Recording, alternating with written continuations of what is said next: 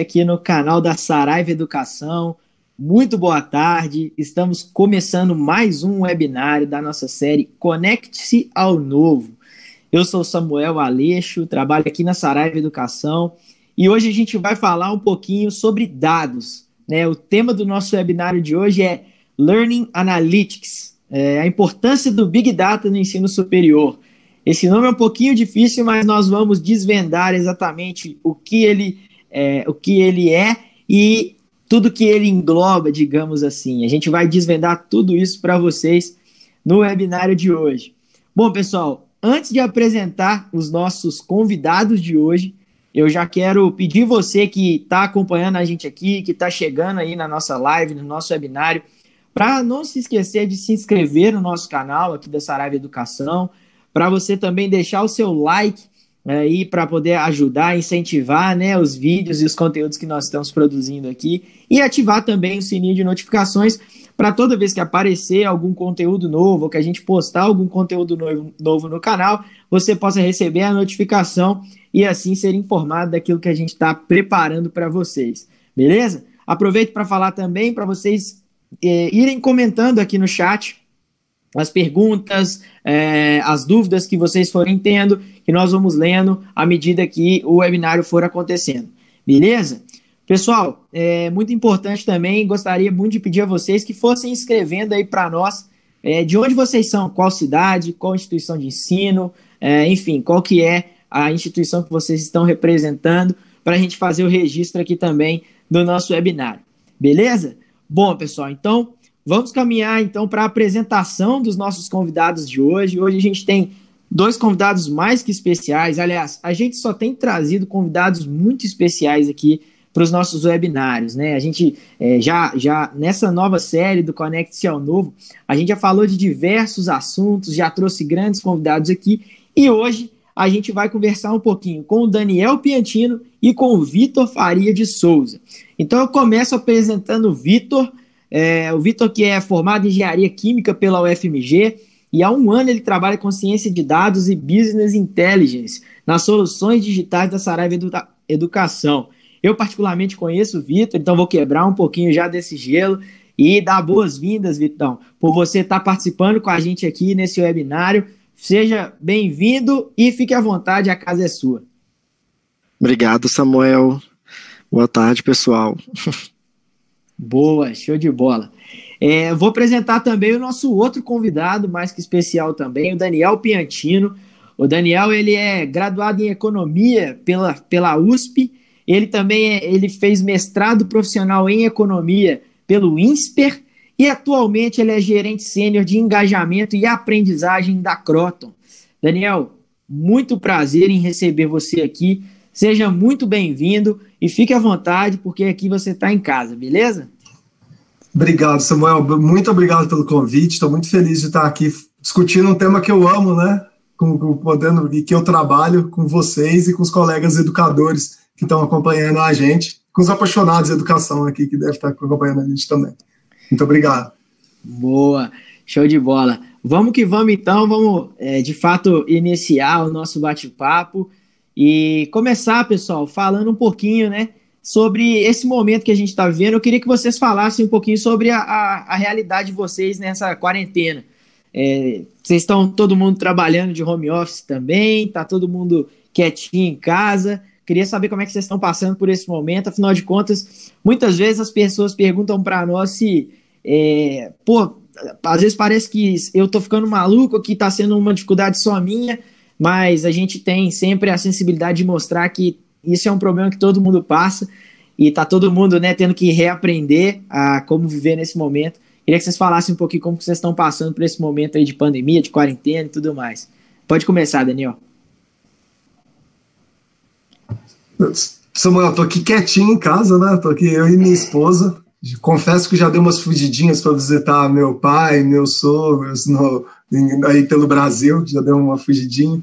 Mas agora estou aqui em casa acompanhando, trabalhando bastante. Acho que está sendo, tá sendo um momento, acho difícil para todo mundo. É, para nossa companhia aqui, para a Croton, que para quem não conhece, é, é, dona das marcas da Anguera, Pitágoras, é, Unique, Unopar.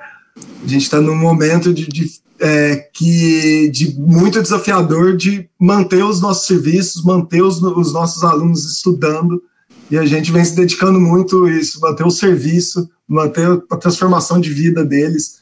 E eu acho que está, apesar de estar difícil, está sendo recompensador ver que a gente está conseguindo, mesmo com todas as diversidades, manter o seu serviço de educação entregue para pro, os nossos 800 mil alunos aí pelo Brasil.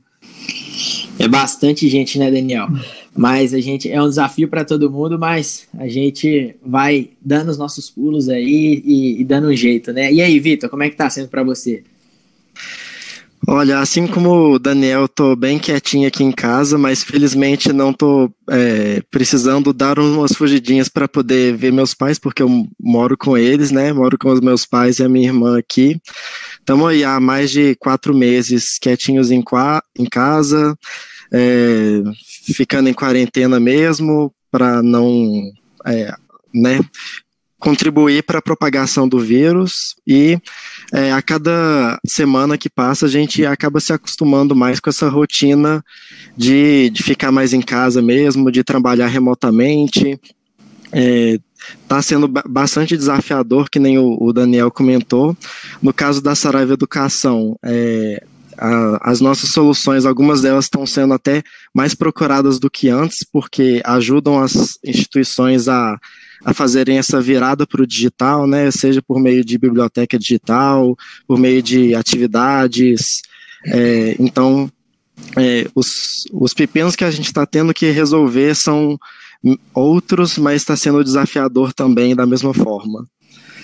Boa, é realmente, né? E, e, ninguém como nós sabemos, né, Vitor, como que essa, essa demanda de trabalho e de procura, né, das instituições ela aumentou nesse período, mas que bom que a gente pode contribuir, né, para essa evolução, para essa esse, esse caminhar, né, é, indo em direção ao digital e, e tornando as instituições mais é, atualizadas de acordo com o que o mundo hoje vive, né? Então a gente fica muito feliz por isso. É, antes de fazer a primeira pergunta, deixa eu dar boas-vindas ao pessoal que está participando com a gente aqui.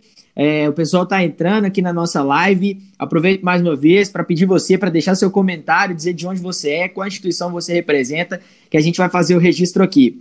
É, mandar um abraço aqui para o Márcio Costa, para o César Diniz, para o Luiz Antônio Jesus, o Márcio, o Márcio comentando aqui que ele é, está em Maringá, no Paraná, o Clemente Gonzaga está aqui também, Rosana Bittencourt, lá de Goiânia, a Andréia Filatro, que é nossa autora né, da Saraiva Educação, e é, tá lá em São Paulo, na cidade do Daniel, aí que o Daniel tá, tá participando também. A Patrícia, que está aqui em BH, enfim. Vocês que estão entrando, vocês que estão participando da, do nosso webinário, vai deixando aí o seu registro da cidade que você tá e da instituição que você representa para a gente registrar aqui. Vamos começar o nosso bate-papo, e aí, é, nesse primeiro momento, eu queria direcionar para o Vitor a grande pergunta que eu acho que quem está participando quer saber. É, são muitos termos né, em inglês, são muitas, é, é, né, muita, muitos nomes né, que muitas vezes a gente talvez não esteja familiarizado. E aí a gente está falando de Learning Analytics, a gente está falando de Big Data. É, Vitor, explica para a gente o que são esses termos. O que é Learning Analytics, o que é Big Data, o que, que isso quer dizer. E explica no contexto geral, o que, que isso representa para quem está ouvindo a gente aí. Beleza, obrigado pela pergunta, Samuel. De fato, essas palavras, às vezes elas viram até jargão, assim, de tanto que são faladas, e aí você mistura aí no meio dessas duas também é, ciência de dados, de dados, business intelligence, e vai só acumulando cada vez mais termos, né? Então, começando sobre o tema desse web, né, que é Learning Analytics, nada mais é do que o uso de dados, né, o uso de analytics para poder tentar entender, auxiliar e maximizar o aprendizado dos alunos, né, é, então, com o advento da tecnologia, conforme ela foi se tornando cada vez mais acessível, mais barata, é, foi cada vez mais fácil e frequente a gente conseguir coletar dados dos alunos, dos professores, seja por meio de provas, por meio dos ambientes virtuais de aprendizagem, né, que, que nem tem, o, tem aí o, o Moodle, tem o, a Blackboard, o Canvas, e ainda mais no caso do crescimento estrondoso aí do, do ensino à distância, que já é todo em meio digital, fica cada vez mais fácil a gente conseguir coletar dados dos alunos e em torno disso é, acaba sendo criado um ecossistema de consumo desses dados que vai auxiliar os professores e coordenadores a tomarem as melhores decisões pedagógicas. Então, querendo envolver mais os alunos, facilitar esse processo de ensino e aprendizagem e, com isso, promover uma educação que é de qualidade, mas, acima de tudo, moderna, né? Diferente do, do modelo que a gente via aí nos últimos séculos, só da, do ambiente lá da sala de aula, do quadro negro. É, então, é como que a gente traz essas tecnologias para poder ajudar nesse processo do ensino e aprendizagem. Se Daniel quiser complementar algum, algum ponto, é, mas é, Big Data está envolvido também nisso, que é a geração desses dados em grande volume, em grandes formatos diferentes, em numa grande frequência. E aí o Learning Analytics é o que vem para na forma de consumir e expor esses dados. Acho que dá para resumir dessa forma. Se eu pudesse, o Vitor falou perfeito, eu não vou precisar é, complementar muito. Tentando trazer em termos muito simples, eu acho que tem muitas ferramentas para te ajudar a procurar a verdade, né? E uma ferramenta muito poderosa para te, te, ajudar nessa busca, além da teoria, etc. É, são os dados, a própria teoria científica. Quando a gente olha, sempre, sempre prega. Você tem uma tese, você busca nos dados e você conclui se essa tese é real ou não.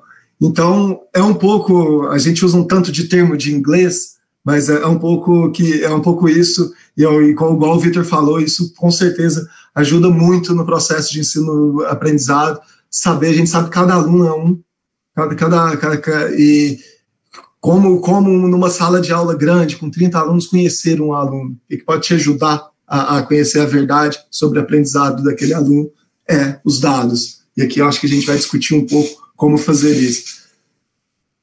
É, pessoal, é muito legal né, a gente falar sobre isso, porque eu acho que aquele sistema puro e simples de avaliar um aluno, né, aquele sistema binário de avaliar um aluno, né, se ele tira uma nota X ou uma nota Y, é aquilo ali que vai dizer ou que vai ditar é, o aprendizado do aluno, eu acho que isso ficou um pouco para trás. Hoje a gente consegue analisar com mais detalhe, é, mais a fundo exatamente como está sendo o processo de aprendizado do aluno.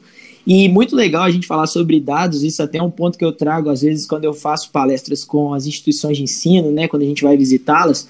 E eu costumo dizer, né, é, você hoje, é, você quer se deslocar para algum lugar, você chama um Uber ou qualquer aplicativo de, de transporte e você sabe exatamente quanto tempo você demorou para chegar naquele lugar, você sabe qual o valor da sua corrida, você sabe quem é o motorista, você sabe, enfim, a quilometragem que você está usando, é, da mesma forma, a gente vai para o esporte, hoje os jogadores de futebol eles usam um GPS que fala exatamente quanto ele correu ao longo do jogo, quanto de energia ele gastou, qual foi o local do, do campo onde ele esteve mais presente, tudo isso é usado para garantir que a melhor performance vai ser é, é, aplicada, digamos assim. E por que não fazer isso com a educação, né? Eu acho que é isso que a gente quer trazer aqui, é falar exatamente que os dados eles precisam ser aplicados também para a gente melhorar cada vez mais o processo de ensino e aprendizagem dos nossos alunos.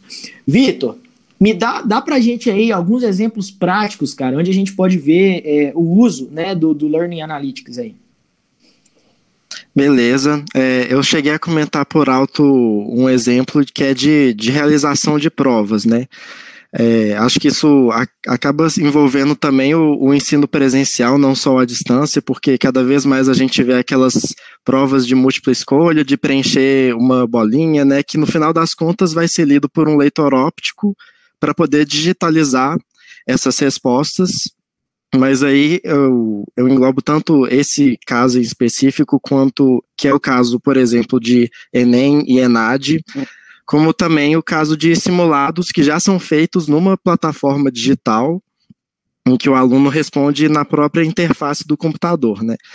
E nesse, nesses casos em específicos, acho que é, um uso bem frequente do Learning Analytics seria ver como que está o desempenho dos alunos, seja em cada questão, seja em cada conteúdo, cada habilidade que estão por trás daquelas questões, para poder identificar onde que estão os maiores gaps, né? Onde que, por exemplo, a minha instituição, no meu curso de direito, onde que os alunos estão com mais dificuldade.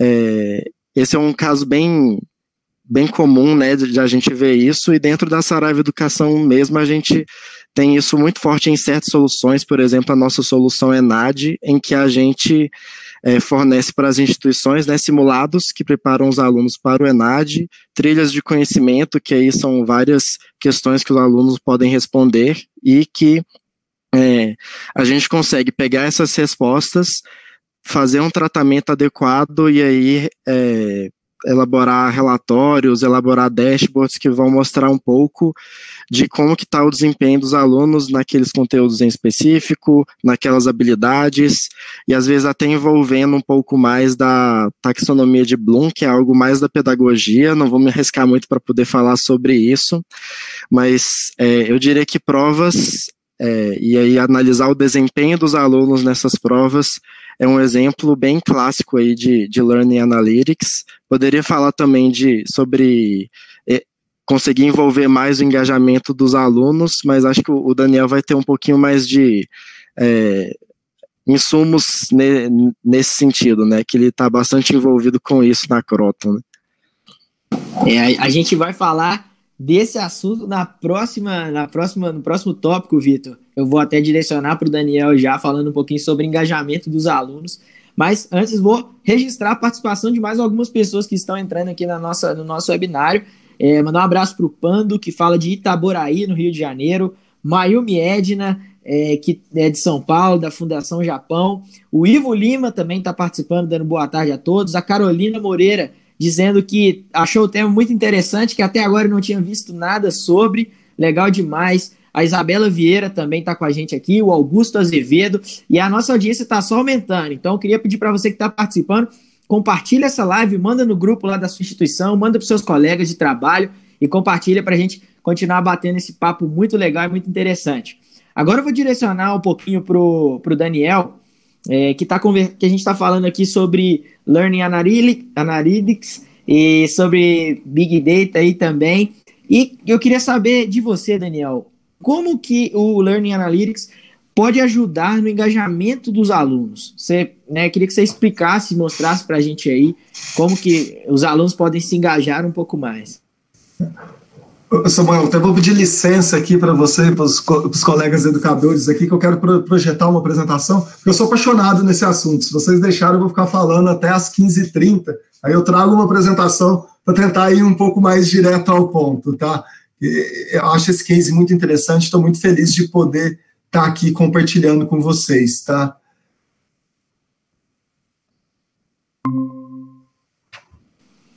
Fica à vontade aí, Daniel, fica à vontade. Vocês já estão vendo a minha tela? Já sim. Aqui tem um tema, aqui eu vou, eu vou, vou esse case eu vou trazer um pouco de como a gente usa, é, a ideia era tentar explicar como a gente usa analytics e tentar desmistificar, né, que foi um pouco disso, putz, isso é difícil ou não, isso é algo muito sofisticado. Acho que a ideia também é mostrar que há simplicidade, há o dia a dia aqui, tá? Eu, eu podia, ah, como a gente estava falando no começo aqui da nossa, da, da, nossa conversa, eu posso dividir aqui a parte de, de por que, que é fundamental usar analytics em três grandes blocos. Acho que o primeiro é ele pode te ajudar a personalizar o sistema. Então, acho que tem muitas técnicas, acho que vocês conhecem, a própria Saraiva tem, tem, tem bastante, tem, tem bastante soluções desse tipo, que é alguns sistemas que utilizam os dados para personalizar a entrega do conteúdo educa educacional para o nosso aluno. Então, pode ter ensino adaptativo, a gente fala bastante so so sobre isso, recomendação de conteúdo, aí que, igual o Samuel fez, tipo tem no Netflix, que, que, que, recomenda os filmes, aqui a gente já tem ferramentas que recomendam um conteúdo para o aluno de acordo com as necessidades dele. O segundo bloco aqui, muito importante, que está em azul aqui no slide, é o acesso à informação, tá? O, acho que o Vitor falou bastante e, a, e, e, o, e, o, case que ele trouxe fala bastante sobre isso, que é você, você tem vários dados que podem complementar e podem ajudar o, o, o nosso, nossos coordenadores, os nossos professores a tomar as melhores decisões na sala de aula para apoiar o processo de ensino-aprendizado de, de, um dos nossos, dos nossos alunos, tá? Esse eu acho que seria um, um, um segundo bloco de porque Analytics é fundamental hoje em dia. Um terceiro é, e aqui eu vou concentrar um pouco mais, vou contar um case interessante sobre isso e como ajudou a gente em engajamento na Croto, é apoiar na tomada de decisão, tá? É, decisão é sempre um pouco igual eu já falei de quando a gente quando a gente faz uma tese científica, é um pouco de teoria, de feeling, experiência e dados, tá? E a gente pode usar o conhecimento, a experiência do nosso, a, a, nosso dos, dos nossos educadores junto com os dados para tomar uma melhor decisão. Vou contar aqui esse case que eu acho que vai ajudar a, ilustrar. A gente ali no final de 2017, então já tem um, um tempinho aqui na Crota, eu vou conseguir contar o resultado desse case. É, a gente debatia muito de mudar o nosso modelo avaliativo. A gente tinha alguma, algumas coisas que a gente acreditava muito, que a gente acreditava que o nosso modelo avaliativo não era tão adequado para o que a gente acreditava como educador. O que a gente acreditava como educador, lendo livro, lendo teoria, lendo sobre pedagogia? Primeiro, cada aluno tem seu ritmo, cada aluno é um, cada aluno tem seu ritmo de aprendizado. Prova, prova não é, não é a única maneira de avaliar, é, é, ela é só mais uma maneira de avaliar.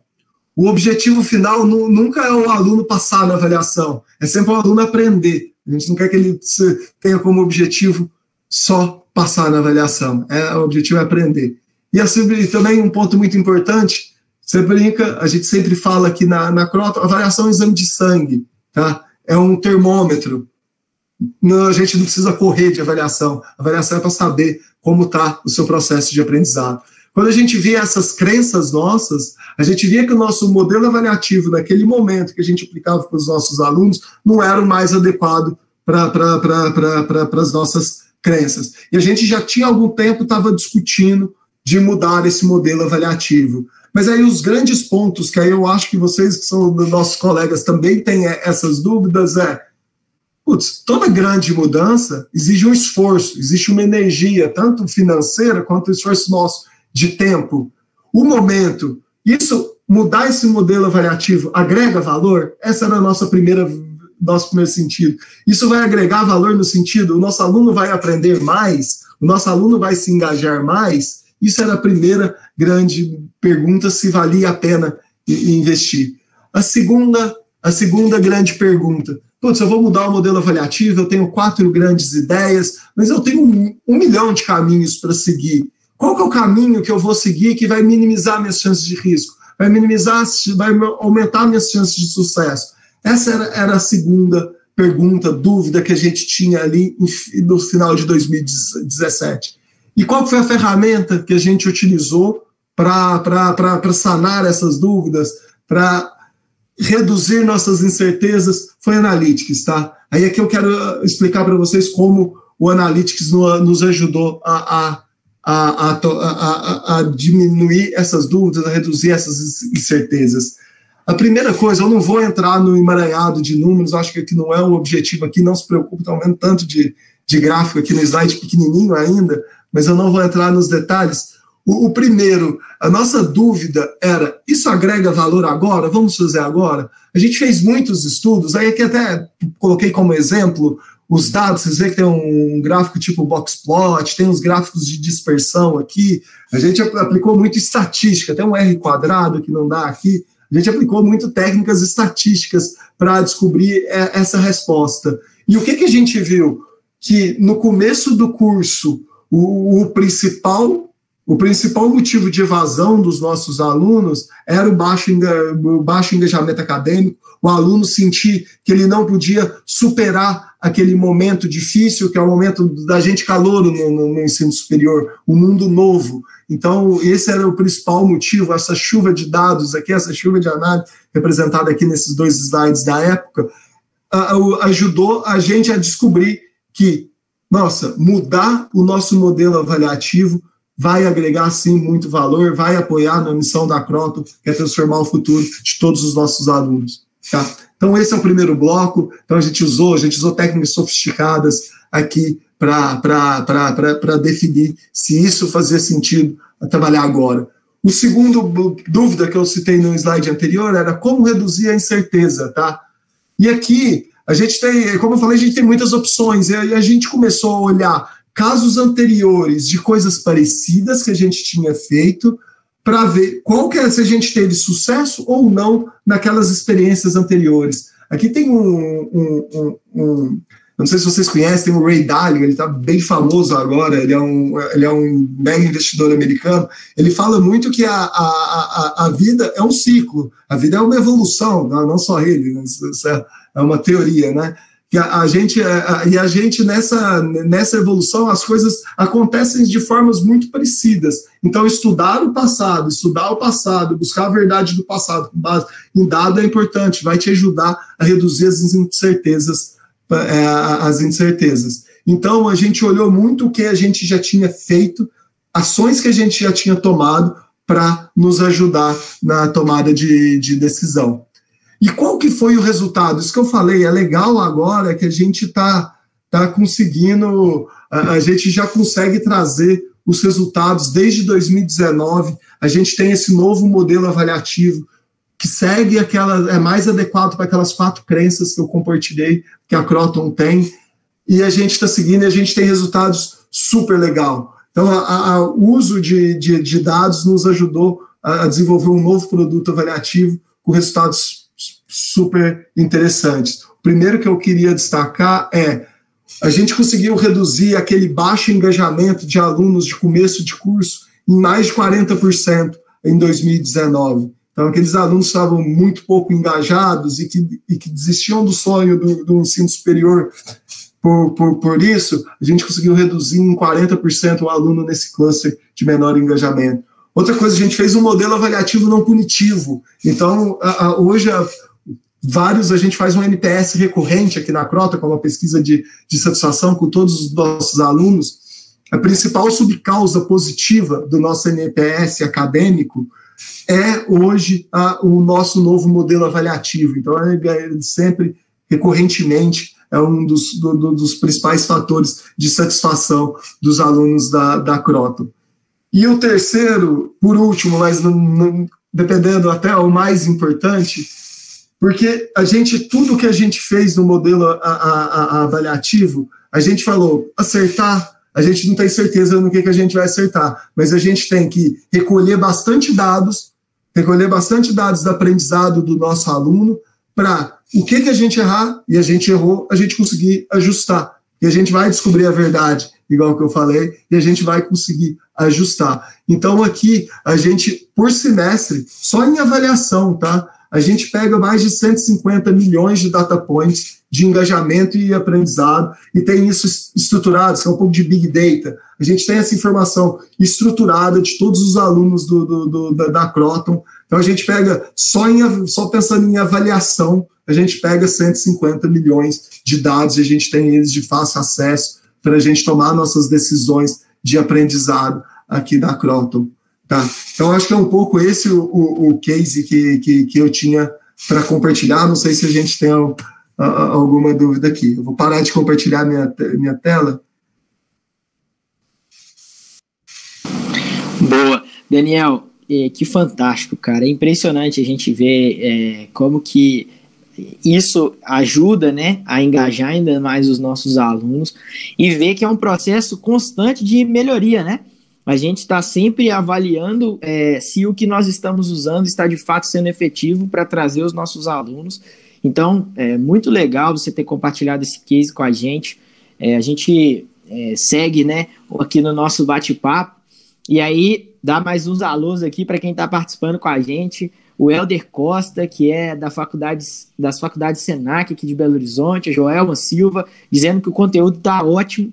O Luciano Barroso, mandando um alô. O Thiago Ramos também, mandando uma boa tarde para a gente aqui. Você, pessoal, que está acompanhando com a gente aqui, né, e, e, tá, e tá vendo exatamente aqui o conteúdo que a gente está passando, dê seu feedback, vai dizendo se você está conseguindo entender, se está fazendo sentido para você, Se tiver alguma dúvida, manda aqui nos comentários também, que a gente está pronto para ler. Os meninos estão prontos para poder tirar as dúvidas de vocês aí, porque a nossa intenção é fazer com que é, vocês agreguem né, esse conteúdo e possam usar também em favor de vocês aí para aumentar o engajamento de vocês e, e, e, e avançar né, no, na evolução em, em, em, direção ao digital, digamos assim.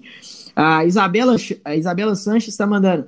Muito bom acompanhar um case real sobre o tema. Então, já dando um feedback aí sobre o case que o Daniel trouxe. A Andréa Filatro, que é a nossa é, autora, falando que a mudança no, é, fez uma pergunta, na verdade. A, a mudança no modelo de avaliação se deu pela mineração de dados apenas ou houve mudanças na concepção dos instrumentos de avaliações? É, você consegue responder para a gente aí? Houve mudanças do, do, da concepção dos instrumentos, sim. Por exemplo, antigamente, aí eu vou falar mais dos pesos dos instrumentos. Prova pesava 70% da nota. Hoje a prova é um pedaço do, da, da avaliação. Ele tem que, o aluno tem que mostrar engajamento também para ser a, a, aprovado. É, então, acho teve mudanças de instrumentos, teve novos modelos avaliativos a gente teve, teve, teve mudança assim. Tem uma parte, a parte pedagógica é a mais importante. O, o, o, o Analytics, os dados, nos ajudou a escolher os melhores caminhos. Eu acho que é, que é, que é um pouco isso. Não sei se eu consegui responder a pergunta. Show, excelente. Daniel, a, a gente está vivendo um momento em que quase todas as instituições do Brasil estão trabalhando no modelo remoto ou no EAD. É, e aí, né, a gente né, não está tendo muitas atividades presenciais, né, e tudo mais, mas a gente sabe que um dia isso vai retornar.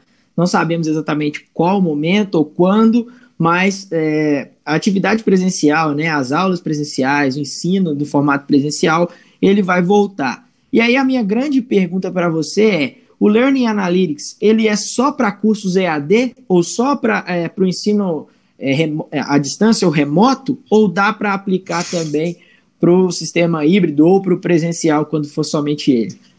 Boa pergunta. A gente, aqui na, na, na Croton, a gente adota pra, tanto para os nossos alunos do presencial quanto para os nossos alunos do, do, do, do, EAD. Então, funciona. Esse case que eu contei, que eu contei um case de modelo avaliativo, que sim é aplicado no nosso aluno do presencial, com a participação do professor. Então, o professor participa disso, o coordenador de curso participa disso, é, é, aplicado. A gente tem muitos exemplos, acho que o Vitor deu, deu, um exemplo aqui que também é importante. Fazer provas, provas centralizadas, aplicar a TRI e passar esses dados para as unidades presenciais é fundamental também para a gente conhecer, igual que eu estou sempre falando, a verdade sobre o nosso aluno, se ele está aprendendo ou não. Então, ele é aplicado para o ensino, independente da modalidade. O, o Vitor, quer complementar um pouquinho da resposta do Daniel aí? Claro, é, acho que antes de mais nada, para parabenizar o Daniel pelo case, né? Acho é, muito bacana e os resultados de fato foram bastante positivos.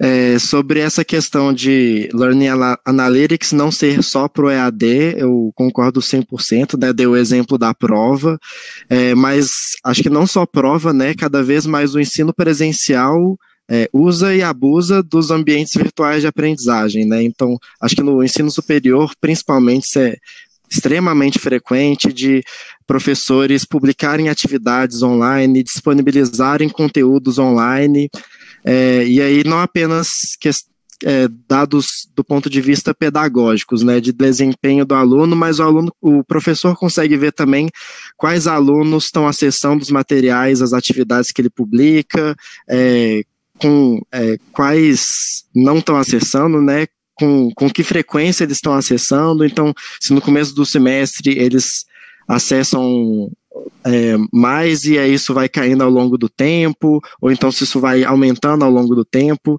Então, vários dados aí que podem auxiliar o, o ensino presencial também. É, auxiliar os professores do ensino pre presencial a tomarem melhores é, decisões, melhores atitudes que vão trazer o aluno mais para perto e impulsionar mais o aprendizado dele. Excelente, Vitor, excelente. Bom, e aí a gente está falando né, desses termos em geral. Acho que no, na primeira pergunta o Vitor até citou vários outros, além de Learning Analytics e Big Data, mas a gente queria, queria levar um pouquinho agora para a parte de inteligência artificial. É, e aí a pergunta vai para os dois, tá? Para o Vitor e para o Daniel. Aí, é, quem quiser responder primeiro, fica à vontade. A inteligência artificial, vocês acham que ela veio para acabar com os empregos dos professores? Porque é engraçado, né? A gente tem professor de, de, de tudo enquanto é lugar e tudo enquanto é realidade diferente no Brasil. E muitas vezes eles se sentem ameaçados quando ouvem falar de inteligência artificial, né, de, de informação e tudo mais. É, mas vocês acham que, de fato, é, a inteligência artificial veio para acabar com os empregos dos professores? Vou pedir o Daniel para começar respondendo, depois o Vitor complementa. Samuel, não existe processo de ensino-aprendizado sem um professor, tá?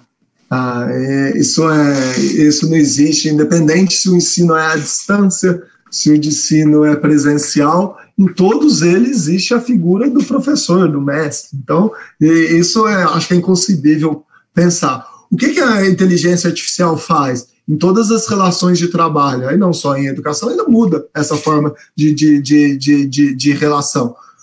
E, e, e muda, né, no meu ver, para melhor. Você, você, traz mais informações, tá? Você, você traz mais ferramentas para você conhecer o seu aluno. Hoje, a gente não vai mais precisar, e eu tenho vontade de, de vou, vou voltar na escola para viver esse, esse mundo que é diferente de quando a gente era criança, que o, a gente não precisa mais ser tratado como igual. A gente não é igual. E a inteligência artificial vai ajudar os professores a fazer isso, tratar diferentes, toda pessoa é diferente, como diferente, não como igual, não como se fosse todo mundo o mesmo conteúdo, precisa da mesma coisa, aprende da mesma forma. Vitor? Isso aí, concordo total. E acho que complementando, dá para a gente pensar em certas inteligências artificiais que já estão no dia a dia da educação, às vezes sem a gente perceber, mas que ajudam o, o professor mais do que roubar a cena aí do, do papel do professor no ensino-aprendizagem, mas ajudam nele numa, em algumas tarefas difíceis, que é, por exemplo, detector de plágio que é o famoso o terror dos alunos concluintes que estão fazendo lá o trabalho de conclusão de curso, é, que tem uma preocupação maior com seguir regras da BNT, com citar devidamente. Então, a gente tem diversas inteligências artificiais que vão ajudar o professor a detectar pegar um trabalho de um aluno, ver se tem plágio ali no meio, e também ajudar o aluno a escrever devidamente o, o, o trabalho dele, o, o texto, fazer as citações corretamente. Então, isso não é nada muito assim do futuro, é algo que já é presente, que já é comum bastante na rotina dos professores, professores e, do, e dos alunos. E acho que com a, o, o, avanço dessas inteligências artificiais, é, não acho que o, o, papel do professor deixaria de existir, mas acho que ele muda de certa forma, cada vez mais o, o professor acaba atuando como um tutor, né, de é, deixar o aluno um pouco mais livre, um pouco mais autônomo e ser aquela pessoa a, a quem o aluno vai recorrer no, na, no momento né, de, de perdição, de não saber por onde seguir, ou então querer um, um, feedback melhor. Então, acho que ao longo do tempo, pensando aí na, na, nos próximos anos, nas próximas décadas, cada vez mais tecnologias que existem hoje, inteligências que serão ainda desenvolvidas e lançadas, vão servir aí como ferramentas mesmo para o arsenal aí dos alunos, dos professores, e os professores assumirem essa posição mais de, mais de tutor. Boa, então quer dizer que a gente está tranquilizando os professores, né? Dizendo, olha, é, fiquem tranquilos, né? Isso não vai vir para acabar com o emprego de ninguém. Mas é com certeza a gente precisa também deixar claro que é necessário que os professores também se, se adequem, né? Se adaptem a essa nova realidade para de fato fazerem uso né, de todas essas informações, de todo esse conteúdo que antes né, a gente não tinha com tanta facilidade e agora ele se apresenta né, de uma maneira bem é, fácil, bem palpável para a gente aí e, a, e ajuda e municia os professores para fazer um trabalho ainda melhor. Então, como em todas as áreas da nossa vida, né, mais uma é mais uma área ou mais uma situação em que nós precisamos é, nos adaptar e evoluir também para que a gente continue se desenvolvendo e crescendo na, como professor, como coordenador, enfim, como agente de aprendizagem em qualquer instituição que a gente estiver fazendo parte. Bom, pessoal, é, a gente teve a participação da Andrea Filatro aqui no nosso chat, ela está acompanhando né, o nosso webinário e eu queria aproveitar para poder falar sobre uma obra que ela está lançando. Essa obra ela vai chegar aí no mercado. É, deixa eu confirmar aqui. É, ela, ela, vai chegar no mercado em novembro, é, da Andrea Filatro. E, e a obra chama Data Science na Educação. Muito legal essa obra. É um livro que mostra como a ciência de dados pode tornar a educação mais inteligente com técnicas que utilizam algoritmos e inteligência artificial para analisar o desempenho dos estudantes. Trata-se de mais uma grande aposta do selo Saraiva Uni em uma autora que já está com o nome consolidado no meio acadêmico, principalmente quando se trata do ensino à distância, do ensino corporativo e também da formação de professores. Então, a gente vai mandar para vocês é, o, o, link né, para cadastro para receber a novidade em relação a, a lançamento dessa obra, que provavelmente vai ser em novembro. A gente ainda não está com essa data confirmada, mas a gente vai deixar o link aí para você se cadastrar, para você receber informações sobre o lançamento e para receber também o primeiro capítulo do livro. Beleza? Então a gente já agradece muito a André, tanto por estar com a gente nessa empreitada aqui na Saraiva, quanto também por estar participando do nosso chat.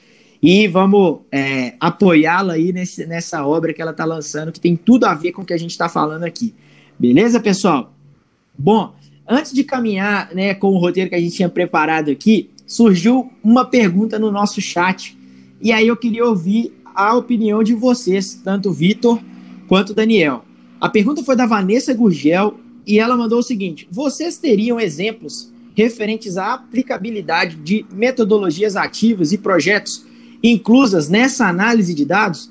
É, alguns de vocês poderiam, algum, algum de vocês poderia falar para a gente um pouquinho de, é, de exemplos, né, onde é, é, a análise de dados se aplica aí a metodologias ativas?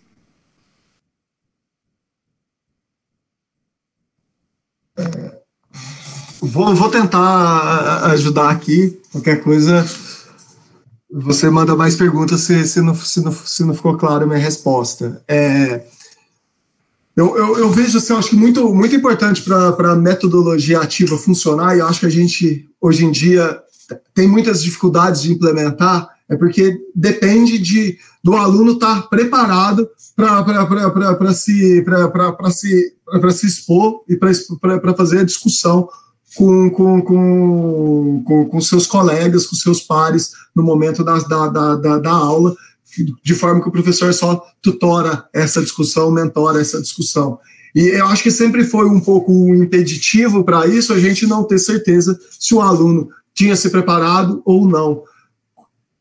Da, da, os dados podem ajudar nisso. Tanto, primeiro, o professor pode acompanhar os acessos do, do professor, igual que a gente falou, o Victor falou muito bem sobre isso, de ter dashboards, ter, ter formas de, de acompanhar como a gente pode utilizar é, é, os ambientes online de, de, aprendizado, utilizando inteligência é, é, artificial para preparar o, o aluno para esse, esse momento, para o momento em sala de aula, para o momento da discussão. Então, acho que, que, que é assim, ela é um, um, uma forma de, eu tendo aqui o Analytics como uma forma de, de potencializar a utilização de metodologia ativa, corrigir um pouco dos problemas que a gente teve quando, quando acho que muitas instituições tentaram implementar 20 anos atrás é, metodologia ativa. Boa, né, o microfone estava desligado aqui. Mas, boa, é, por a, é, a questão, o, o, deixa eu ver aqui exatamente quem que fez essa pergunta, foi a Vanessa. Vanessa, se porventura tiver ficado alguma dúvida em relação à resposta que o Daniel deu, manda para a gente aqui que a gente complementa, beleza? Bom, é, a, a Andrea, mais uma vez, ela fez uma outra pergunta aqui. Vocês consideram que o Learning Analytics e a, e a inteligência artificial na educação são inovações disruptivas? E em caso positivo, quais são as mudanças que elas representam?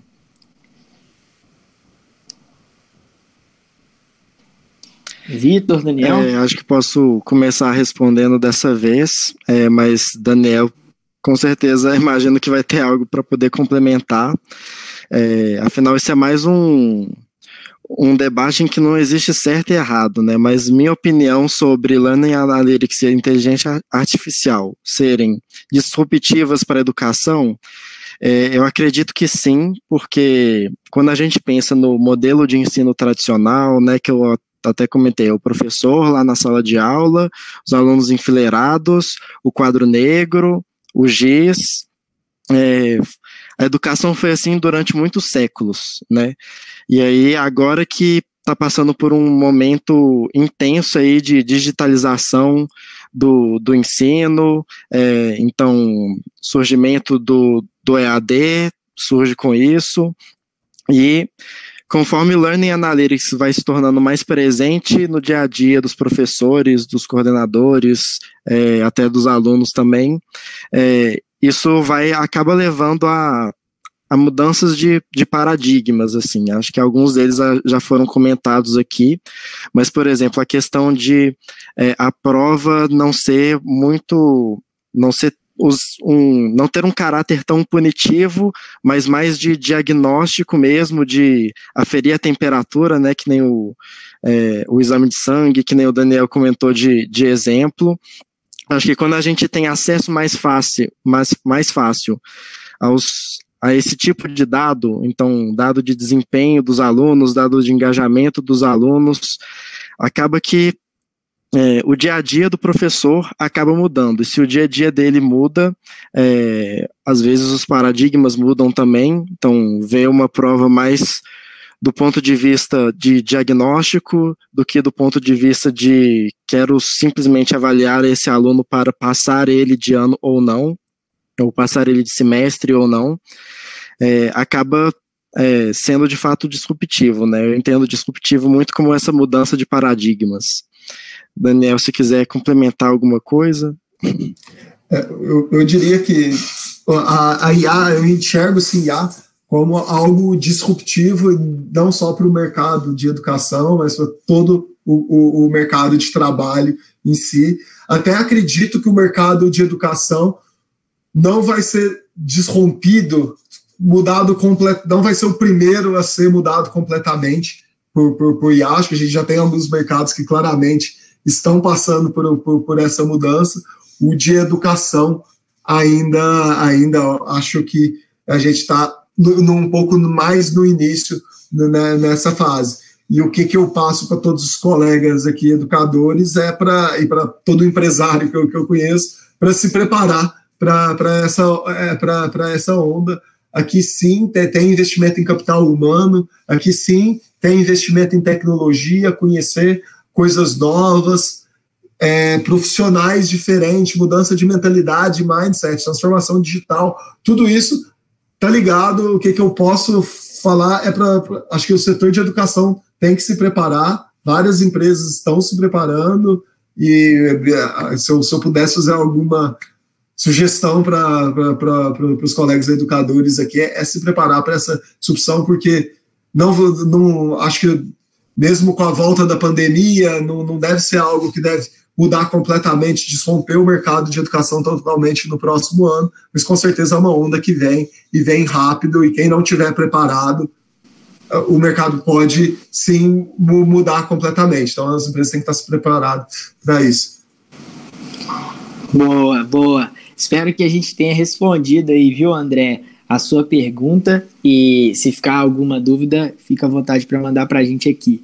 Aproveitar para mandar um abraço para o Matheus, que está acompanhando o nosso webinário, o Matheus de Castro, que está acompanhando o nosso webinário aqui também. Mandar um abraço é, para o Marcelo Duarte, que também está acompanhando aqui. Tamo junto demais, pessoal. É, vamos lá. Tem mais uma pergunta aqui que eu queria fazer para vocês, já voltando aí para o nosso roteiro. Eu queria saber como que o Learning Analytics foi importante na transição do presencial para o EAD durante a quarentena, né? Um momento tão é, particular, tão especial que a gente está vivendo, né? É, como que, que vocês entendem que o Learning Analytics foi importante nessa transição aí do presencial para o EAD? Pode começar, Daniel. Samuel, aqui eu tenho um, um, um, um, um caso bem interessante aqui. Acho que uh, por volta do dia 9 de, de, de março começou a, a, a crescer os, os casos aqui no, aqui no Brasil e a gente ainda estava tendo ensino em todos os nossos polos e unidades espalhados pelo, pelo Brasil. A gente começou a ter as primeiras discussões, eu vou citar um exemplo de discussão que a gente tinha, era sobre avaliação. A gente falou assim, putz, a gente tem que mudar nossas provas que a gente faz fisicamente no polo, em papel, para o digital, para o aluno fazer em casa. E a gente começou toda é, é, essa discussão em 9 de março. 16 de março foi aquela correria, eu acho que no Brasil inteiro, todas as instituições da Croton e os nossos polos parceiros todos fecharam a prova. E no ensino à distância, era dia de uma prova, a gente teve que cancelar aquela prova na, na, na, na logo na, primeira, no primeiro dia da pandemia, a gente cancelou a prova. E a, aí a gente começou muito essa discussão, é, aí você acentuou, vamos fazer essa prova digital? Não vamos, vamos fazer. O que, que a gente faz? E tinha algumas pessoas que falavam, não, vamos transferir para o final do semestre, que até lá vai estar tudo normal. Eu sei que hoje sou estranho, mas em 16 de março a gente não sabia. E, e outra corrente falava, não, vamos, vamos colocar nossa prova digital. Ainda dependia de regulamentação do MEC na época, ainda não tinha baixado as portarias. E quando a gente olhou o engajamento dos nossos alunos no dia, na terça-feira, a gente viu que os acessos do LMS dos nossos alunos do EAD tinham despencado de forma enorme. E a gente, a gente, acompanhou mais um, dois dias, a gente viu essa tendência. A gente falou, hum, a gente já sabia, mas o dado escancara a verdade da tua cara. Os alunos perderam o engajamento. Tirar a prova, tirar um processo, um combinado que você tem com o aluno de estudar naquele momento, tirou o engajamento do aluno. A gente sabe às vezes as coisas, mas o número escancara a verdade. Usar o Analytics, ter isso tudo preparado igual, igual a gente tinha naquele momento, ali na, no, no, dia 3 ou 4, a gente já estava com os motores a mil no time de tecnologia para entregar uma solução de avaliação digital. O MEC liberando, fazendo as portarias que liberou, fazendo, a, a, gente já estava pronto, a segunda disciplina a gente já fez, e graças a Deus, porque a gente fechou o semestre, tirando as disciplinas, a parte prática das nossas disciplinas, tanto no ensino à distância quanto na graduação presencial, a gente fechou a maior parte das nossas disciplinas utilizando a avaliação digital. E falando de IA, eu acredito muito que é, a, a, inteligência artificial vai, deve, vai permitir, a gente está com bastantes investimentos na Croton para fazer isso acontecer, a gente ter uma aplicação de prova digital, inclusive mais segura que em sala de aula. Então, aí é um ponto completando que com certeza as recognition, toda essa parte de identificação de face, identificação do, do de, de, de, cola, de mudança de comportamento do aluno, deve ficar melhor através de tecnologia, através de inteligência artificial, que inclusive a olho nu pelo humano em sala de aula. Então é, é um caminho aqui que eu acho que aí a pandemia, junto com tecnologia, junto com inteligência artificial, vai, vai desromper, então as provas mais seguras vão ser feitas em casa, não no, no local físico, tá? Boa, Vitor, quer complementar? Show de bola. É, acho que vou só comentar um ponto que já foi citado pelo, pelo Daniel, que é essa questão do engajamento. Eu acho que tem uma discussão interessante relacionada a ele, porque muita gente tem um pouco de receio ainda em relação ao ensino à distância, no que diz respeito ao tanto que ele exige de autodisciplina do aluno e com relação a, ao próprio engajamento do aluno mesmo, é, às vezes não ser tanto como, como num, num modelo presencial, dependendo. E aí, é, esse é um, um, receio que existe, não necessariamente é verdade, mas com o Learning Analytics a gente consegue monitorar esse engajamento de forma muito mais fácil, né? Então a gente consegue monitorar quando que o aluno está fazendo login na plataforma, quando que ele está visualizando as atividades, fazendo as atividades, respondendo questão, fazendo as provas virtuais, é, se a gente, se, se ele está demorando demais ou se ele está rápido demais, e aí toda essa questão de de é, fazer meio que um diagnóstico de cola que o Daniel comentou, né? Então acho que o, o Learning Analytics vem com é, com uma acessibilidade maior a esse tipo de informação, justamente para poder monitorar esse engajamento mais de perto e não deixar ele cair, não deixar ele ser baixo. É, então, acho que é um, um, ponto interessante de como que o, o Learning Analytics conversa super bem com esse contexto de, de pandemia que tanta gente está passando por certas às vezes até dificuldades psicológicas, né, de ansiedade, como lidar com toda essa é, essa situação e às vezes isso, isso joga o, o, ânimo do aluno lá para baixo também, o engajamento acaba indo para baixo é, consequentemente, né, caminhando junto, mas conforme a gente consegue monitorar o que os alunos é, estão fazendo aí nos nossos ambientes virtuais, a gente consegue tomar certas medidas, certas decisões que vão ajudar aí a trazer ele de volta. Né? Boa. Show de bola, Vitão. Obrigado, obrigado, Daniel, também por, essas, por essa resposta. Acho que a gente está esclarecendo bastante aí o pessoal que está acompanhando a gente sobre essa transição do presencial para o EAD, enfim, esse período de quarentena, é bom demais. Bom, pessoal, a gente, eu vou caminhar aqui para fazer mais uma pergunta para vocês. É, e a pergunta é o seguinte: até agora a gente está falando que o Learning Analytics é mais voltado para analisar o comportamento dos alunos nas instituições de ensino. É, existe, existe algo relacionado a analisar o comportamento e desempenho de professores com o uso de dados? Ou seja, a gente está sempre falando muito de alunos, dos dados que os alunos vão trazer e tudo mais. Mas e para medir ou para avaliar ou para é, é, analisar né, o comportamento e desempenho dos professores? O que, que vocês podem dizer para a gente? O que a gente tem de recurso aí?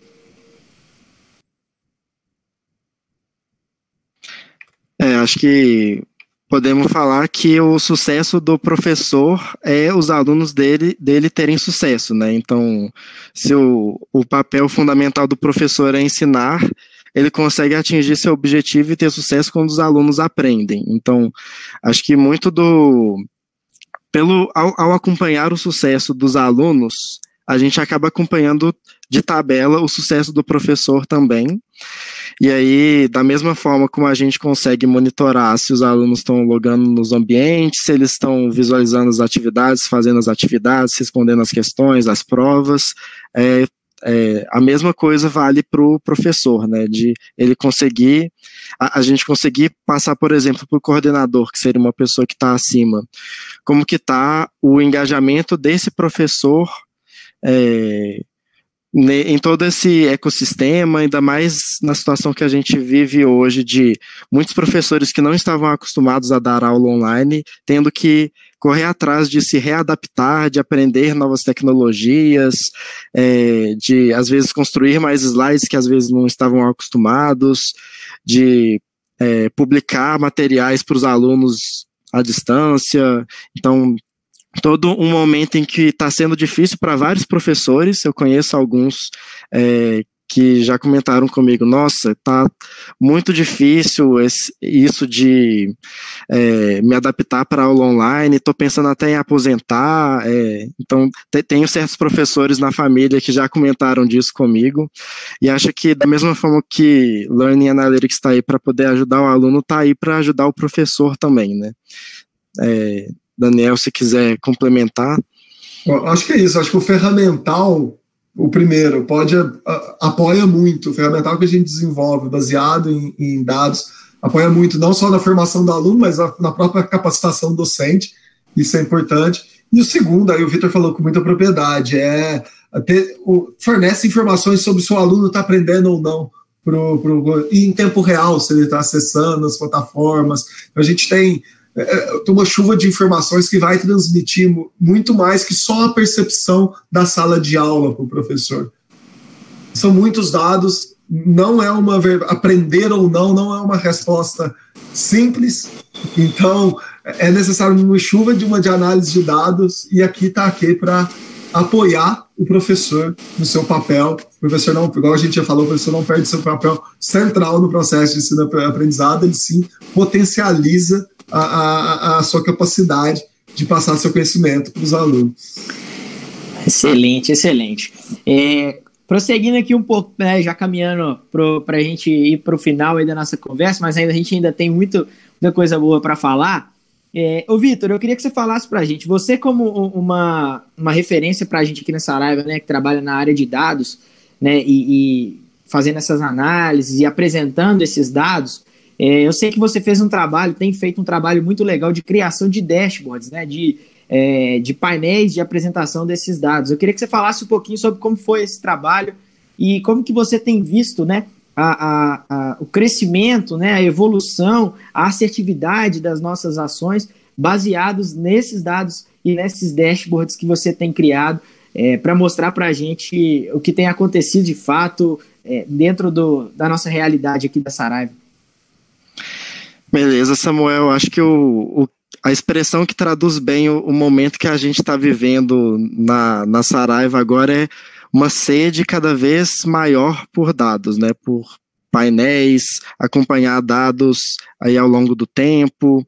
E aí nisso o esforço que a gente tem feito muito é de é, aí eu acho que eu vou até ficar um pouco falar um pouco mais técnico assim, mas trazer dados de todas as fontes que a gente tem, então as plataformas nossas de, de ENAD, das da biblioteca digital, das outras soluções que a gente tem, trazer elas para um repositório único e organizar esses dados de forma que a gente consiga consultar eles mais facilmente, né? Então, esse tipo de trabalho tem sido bastante de demandado da nossa parte, né, do, do, nosso time de dados aqui. Imagino que Daniel não, não seja diferente disso, né? Mas é algo que a gente está achando bem interessante, né? Quanto mais a gente traz fontes de dados diferentes, então seja aquilo que o aluno faz na nossa plataforma, às vezes aquilo que o aluno responde em pesquisas de satisfação e aí cruzar uma coisa com a outra.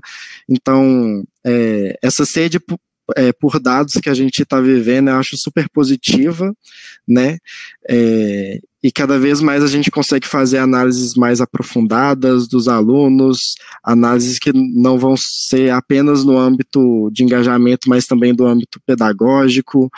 Então, tem sido um trabalho bem interessante isso que a gente tem conduzido aí na, na Saraiva Educação.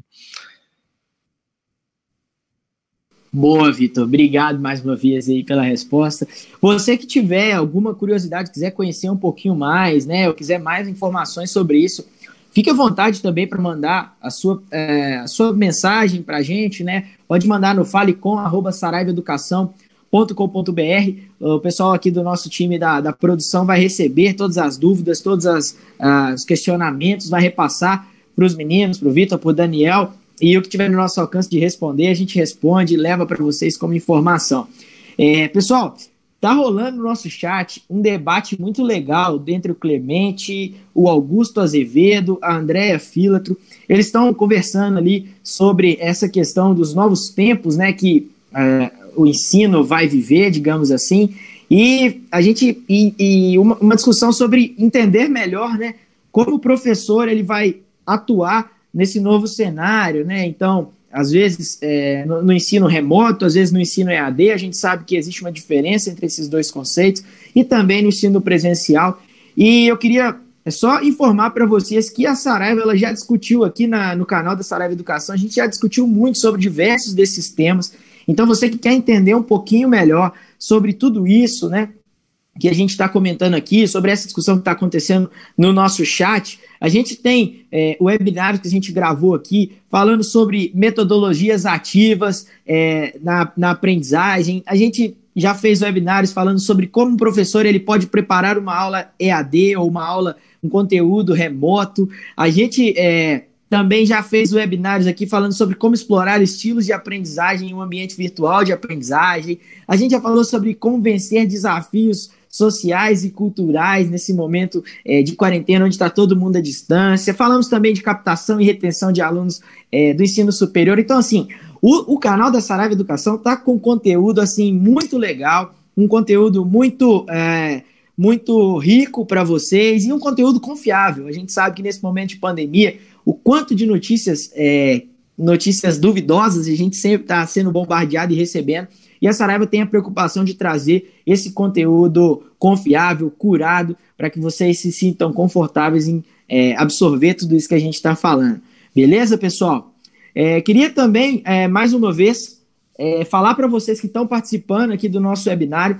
O pessoal da nossa produção deixou um link aí no chat que é para você se cadastrar para receber o primeiro capítulo do livro que a Andrea Filatro, que é a nossa autora, ela vai lançar muito provavelmente em novembro. O livro é o Data Science na Educação e ele vai abordar tudo sobre ciência de dados na educação, como tornar a educação mais inteligente, como usar uh, algoritmos, inteligência artificial para analisar o desempenho dos estudantes. Então, assim, você, essa é uma exclusividade, viu, pessoal, que a gente está uh, eh, trazendo só para quem acompanha a gente aqui no canal da Saraiva Educação, para quem é inscrito, para quem está participando dessa live com a gente. Então, você que está aí com a gente assistindo esse, esse, esse webinário, se inscreve aí nesse link que foi colocado no nosso chat para você receber, se cadastrar e receber o primeiro capítulo desse livro da Andrea Filato, que assim como todos os outros, com certeza vai ser sucesso de vendas e agrega muito né, na bibliografia é, do ensino no Brasil, tá? Então, mais uma é, benefício que a gente está dando, mais um benefício que a gente está dando para quem acompanha a gente aqui no canal da Saraiva Educação. Pessoal, a gente está caminhando já para o encerramento. Eu queria muito agradecer ao Vitor, ao Daniel, por tudo que eles puderam contribuir aqui com a gente. E queria é, pedir para que eles dessem aí uma, uma mensagem final, uma consideração final sobre é, tudo que nós falamos aqui. Uh, eu vou começar pelo Vitor. Fica à vontade, Vitor. Obrigado, Samuel. Acho que antes de mais nada agradecer imensamente o convite é, para esse webinar. Achei muito bacana o, o assunto e o debate que a gente teve hoje. É, me sinto muito honrado mesmo, ainda mais em, em ser convidado ao lado de do Daniel, né, que é uma, um, um grande assim, um grande nome aí da Croton com uma responsabilidade gigantesca aí de cuidar do, do ensino de mais de 800 mil alunos ao longo do espalhados pelo Brasil aí, então é uma honra gigante, agradecer imensamente. E de mensagem acho que muito do que a gente falou aqui hoje, né, tem a ver com é, professores, coordenadores, não não se assustem com esse avanço da tecnologia, saibam usar a seu favor e que nem o Daniel comentou, né? Preparem-se para isso fazer mais parte, é, uma parte maior do seu dia a dia, né? Então, é, é certo que cada vez mais essas tecnologias, essas inteligências vão fazer parte do, do dia a dia do ensino, então quanto antes a gente se preparar, melhor. Então, acho que essa é a principal mensagem que a gente acaba deixando nas entrelinhas ao longo de toda essa conversa de hoje, né? Mas é isso, muito obrigado. Boa, Vitor. Eu quem agradeço muito sua participação, foi um prazer. A gente já é, trabalha junto, em muitos momentos a gente tem contato aí pelo trabalho, mas participar desse webinário com você e ouvir tudo isso é, que você colocou para a gente aqui foi uma honra muito grande, um privilégio.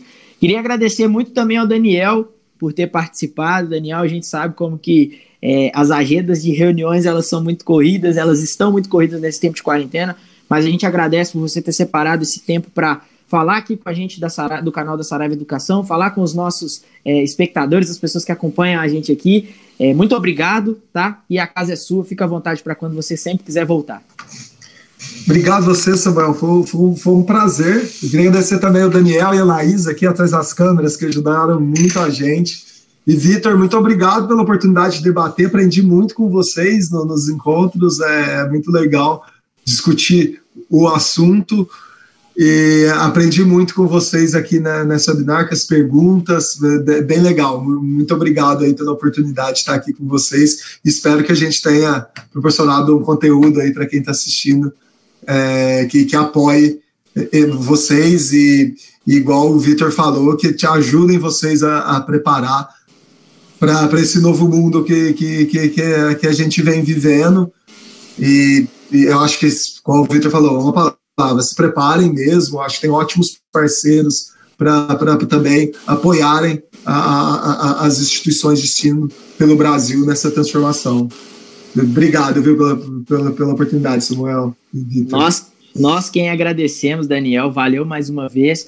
Queremos agradecer também a todos que participaram, que mandaram suas perguntas, que comentaram no nosso chat, que estiveram presentes aqui nesse webinário, que deixaram seu like, que se inscreveram. Muito obrigado. É importante lembrar que esse webinar ele vai ficar gravado para quem quiser acessar no canal aqui da Saraiva Educação. Então, você que porventura pegou uma parte ou você que quer compartilhar com algum dos seus amigos, colegas de trabalho, é, fique à vontade para poder fazer isso, envie para o pessoal e ajude a gente a continuar divulgando né, todo esse conteúdo que a gente tem preparado com muito carinho para todos os nossos parceiros, para todos os nossos amigos que estão espalhados pelo Brasil inteiro.